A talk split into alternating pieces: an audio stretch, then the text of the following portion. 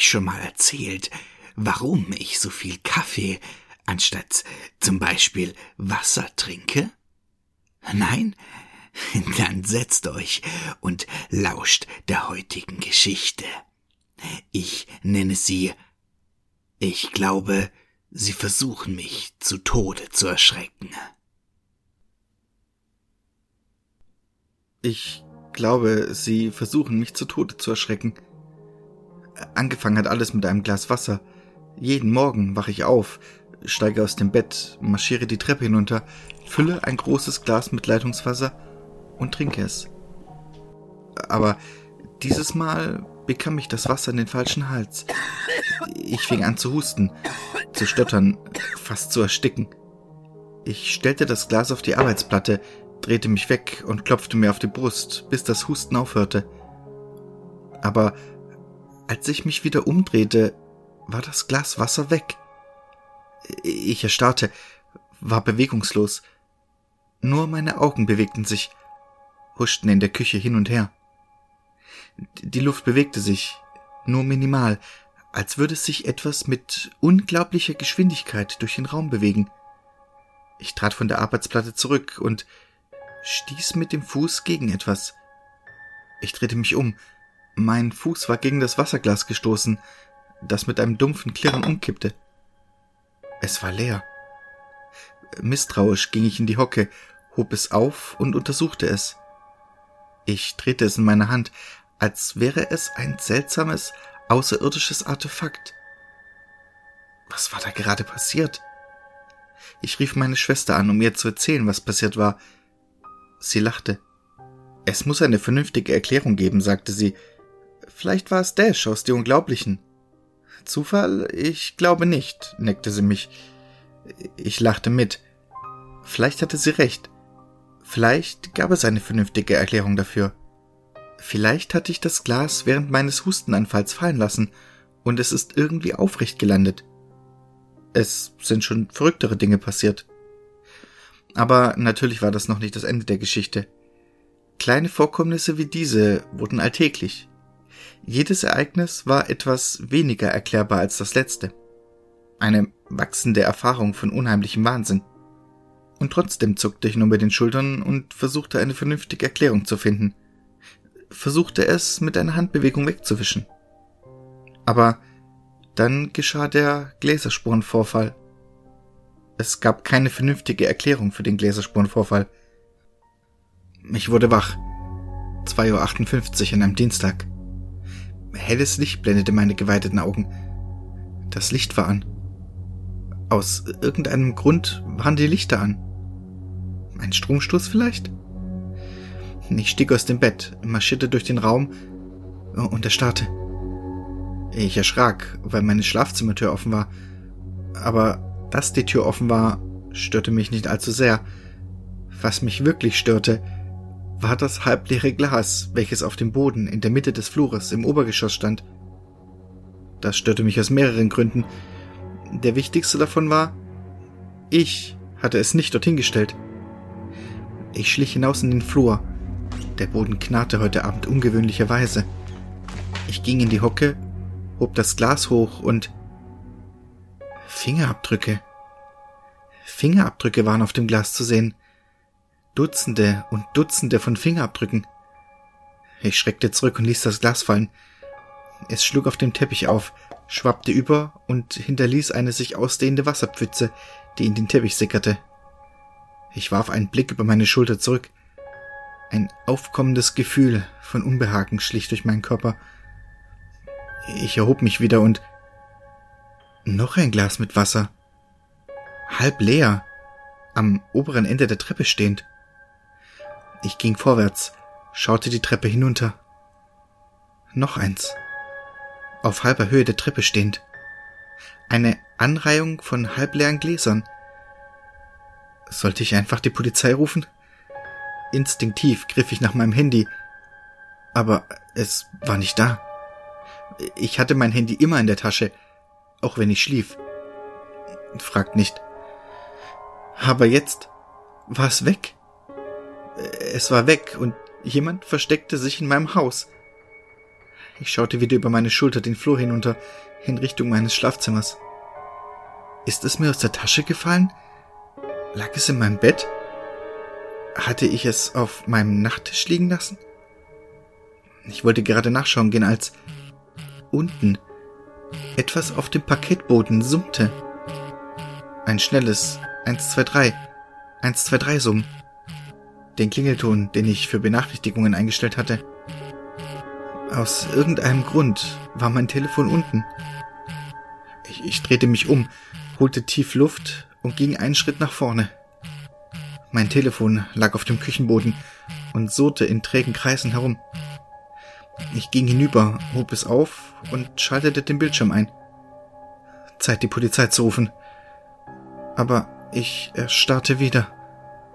Meine Augen sahen eine Push-Benachrichtigung am oberen Rand des Bildschirms. Neues Foto in der Cloud gespeichert.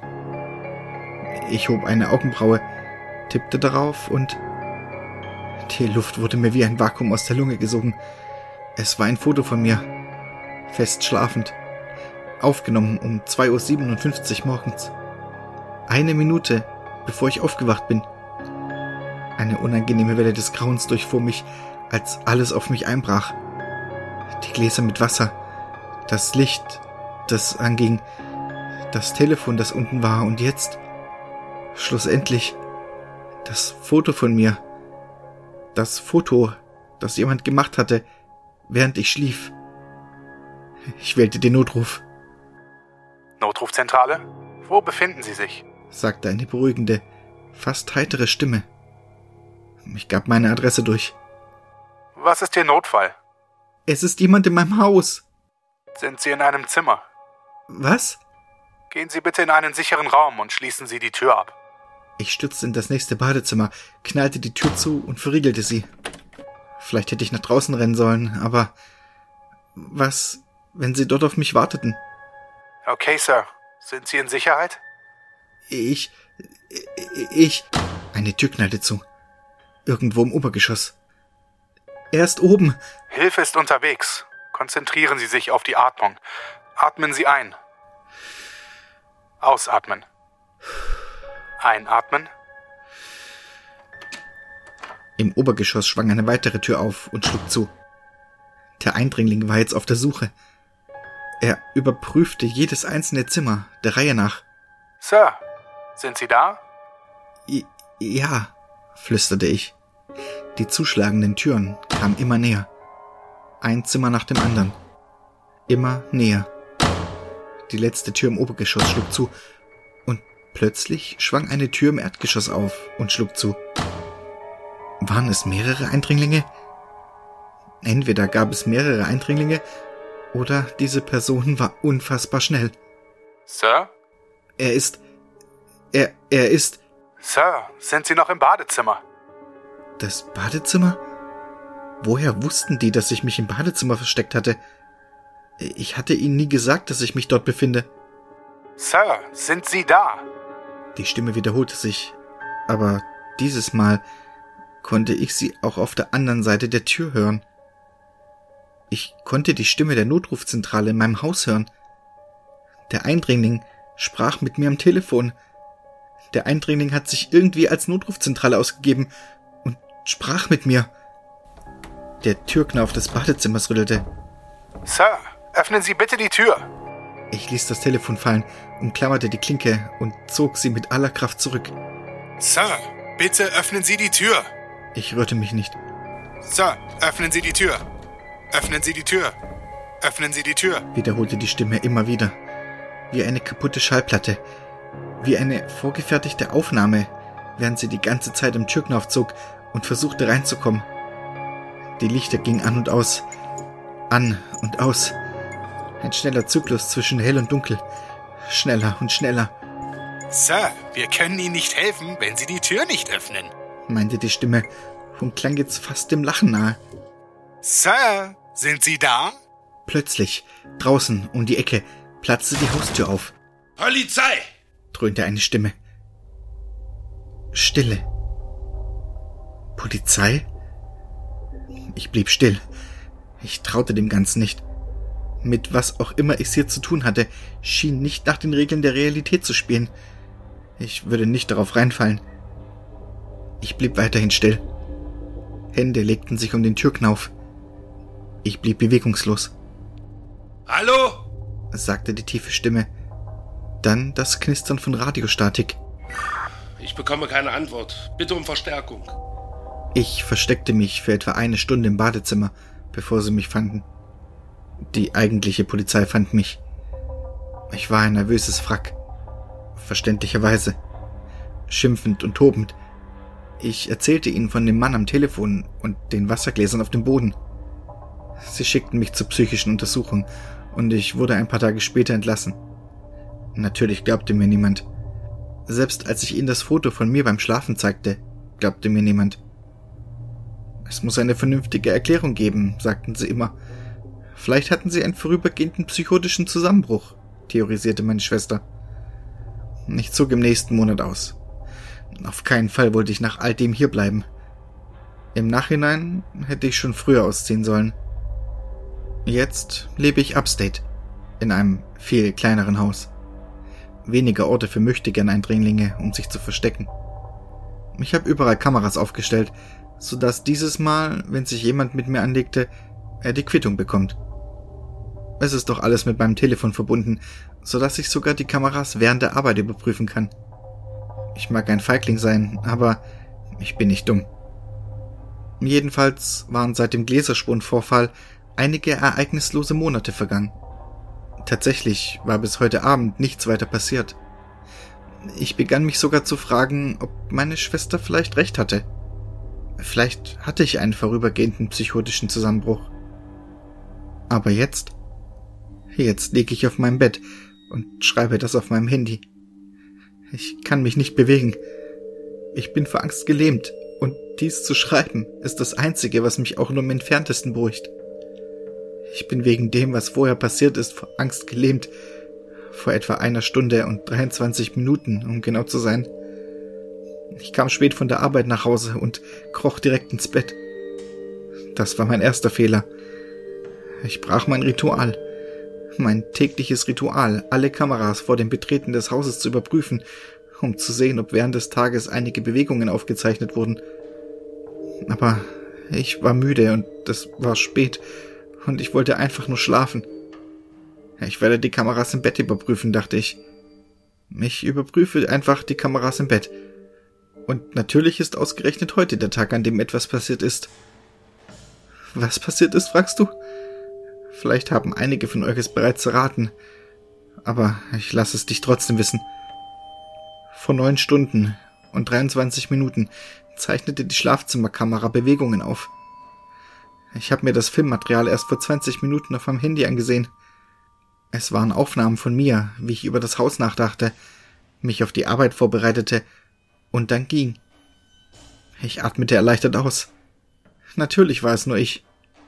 Du nah, du hättest es wissen sollen. Du warst es. Du hast deinen Zeitplan über den Haufen geworfen, warst spät dran und die Kameras haben dich erkannt. Aber dann 30 Sekunden nachdem ich gegangen war. Bewegung erkannt. Schlafzimmerkamera. Das Filmmaterial erschien. Mein leeres Schlafzimmer. Dunkel. Ich blinzelte. Nichts. Plötzlich flackerten in der Aufnahme die Lichter. Immer noch nichts. Sie flackerten an und aus, und dann, dann sah ich etwas, das mich mit einer Angst erfüllte, die weit über alles hinausging, was ich je gefühlt hatte. Eine Angst, die weit über alles hinausging, was ich je für möglich gehalten hatte. Als die Lichter wieder aufleuchteten, erschien eine Person. Eine Person, die in der Mitte meines Zimmers steht, mit nadelgerader Haltung, Hände über dem Gesicht, wie jemand, der Peekaboo spielt. Das Filmmaterial wurde nun von selbst vorgespult. Schatten, die über die Wand huschten, während sich die Sonne draußen nach unten bewegte. Aber die Person stand einfach regungslos da. Bewegungslos, während die Welt vorbeiraste. Die Hände immer vors Gesicht haltend. Das Filmmaterial wechselte wieder zur Echtzeit. 30 Sekunden bevor ich nach Hause kam. Die Person erwachte leicht und hörte meine Ankunft. Dann, die Hände immer noch vors Gesicht haltend, fiel sie auf die Knie. In einer sanften, fast roboterhaften Bewegung fiel sie auf die Seite und rollte unter das Bett. Sie rollte unter mein Bett. Unter mein Bett, auf dem ich gerade lag. Das Bett, auf dem ich gerade liege. Manisch im Dunkeln auf mein Handy tippend. Einfach verprügeln. Lol, ich würde es tun. Kann ich fast schon die sehr bösen Leser unter euch in den Kommentaren schreiben hören. Rufen Sie den Notruf an, höre ich die Gutgläubigen unter euch denken. Aber im Ernst? Den Notruf? Nach dem, was beim letzten Mal passiert ist? Den Notruf anrufen? So oder so. Ich denke, das ist das Letzte, was ich jemals posten werde. Ich hoffe also, dass Sie etwas Freude daran hatten, über meinen bevorstehenden Tod zu lesen. William Creston